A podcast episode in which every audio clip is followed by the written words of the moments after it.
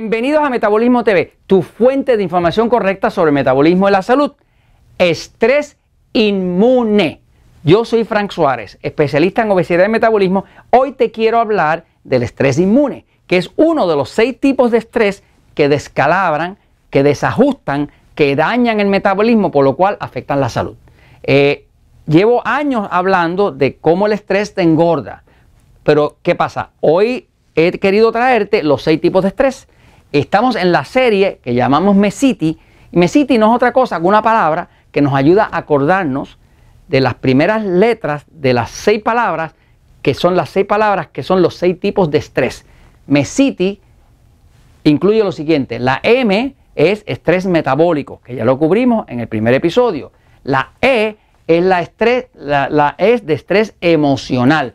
La S, el episodio anterior, es el estrés sensorial, que tiene que ver con dolor, con dolor físico crónico, con sonidos demasiado ruidos y demás, que todo eso descalabra el sistema nervioso. Y hoy quiero hablarles del estrés inmune. Este es uno de los más importantes. Inmune. Es estrés que envuelve el sistema inmune. ¿Qué es el sistema inmune? El sistema inmune es el sistema de defensa del cuerpo. De la misma forma que las naciones, la mayoría de los países tienen un ejército o tienen una policía para defendernos de los criminales, pues el sistema inmune es un sistema de ejército o de policía que anda todo el tiempo, 24 horas al día, defendiendo el cuerpo de lo que lo ataca. Virus, parásitos, hongos y bacterias. Hay cuatro tipos de organismos que atacan al cuerpo.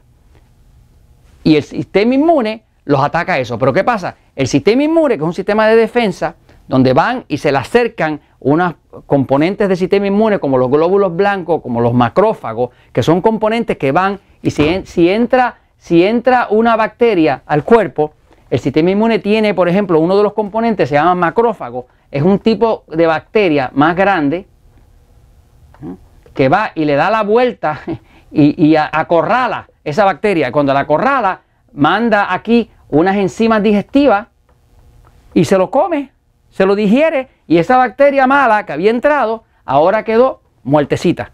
Y así el cuerpo le defiende a usted. Con su sistema inmune. Todo eso está pasando y sin que usted se entere, pero cuando el sistema inmune está en buen estado, no hay cáncer, no hay enfermedades catastróficas, porque el sistema inmune está haciendo su trabajo. Ahora, hay ciertos factores que causan estrés al sistema inmune.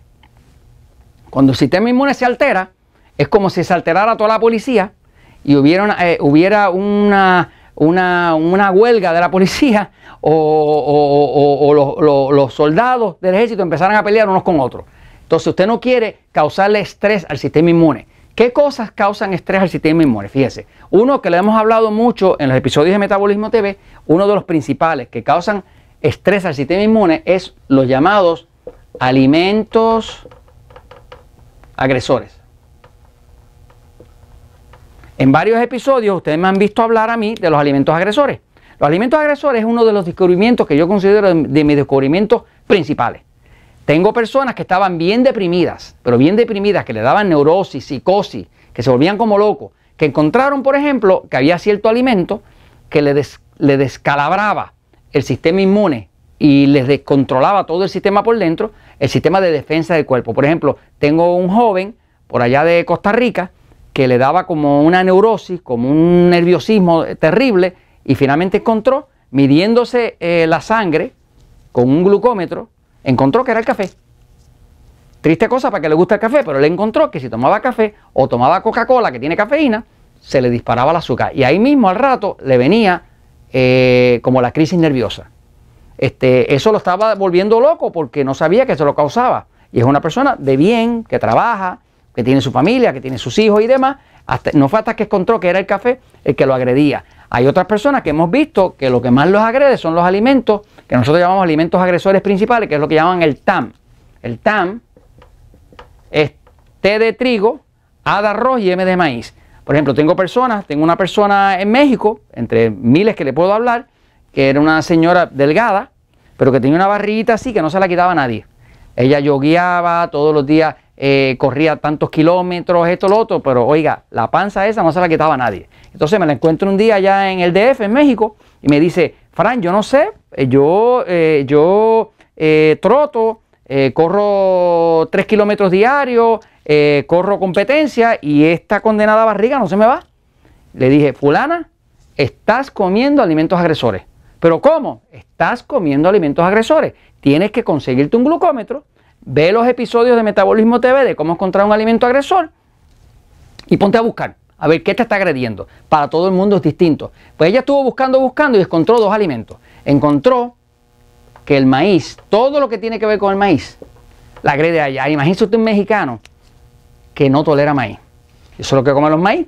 Eso es lo que comen los mexicanos, me sigue. O, háblele a un venezolano o a un colombiano de sus arepas, lo van a mandar a matar. Pero la realidad es que si usted le agrede el maíz, pues le agrede el maíz. Cuando esa señora comía maíz, esa glucosa se disparaba por las nubes a 300 y obviamente le sacaba la barriga para afuera. No le sacaba el resto, porque ella, ella este, trota todos los días, pero no hizo nada más que quitar el maíz y automáticamente la, la, barriga empezó a bajar, pero no bajó completa. Y ella siguió investigando y encontró que había otro agresor. En el caso de ella, encontró los arándanos. Eso es lo que nosotros aquí en buen español, en Puerto Rico, que no hablamos español, eh, llamamos a...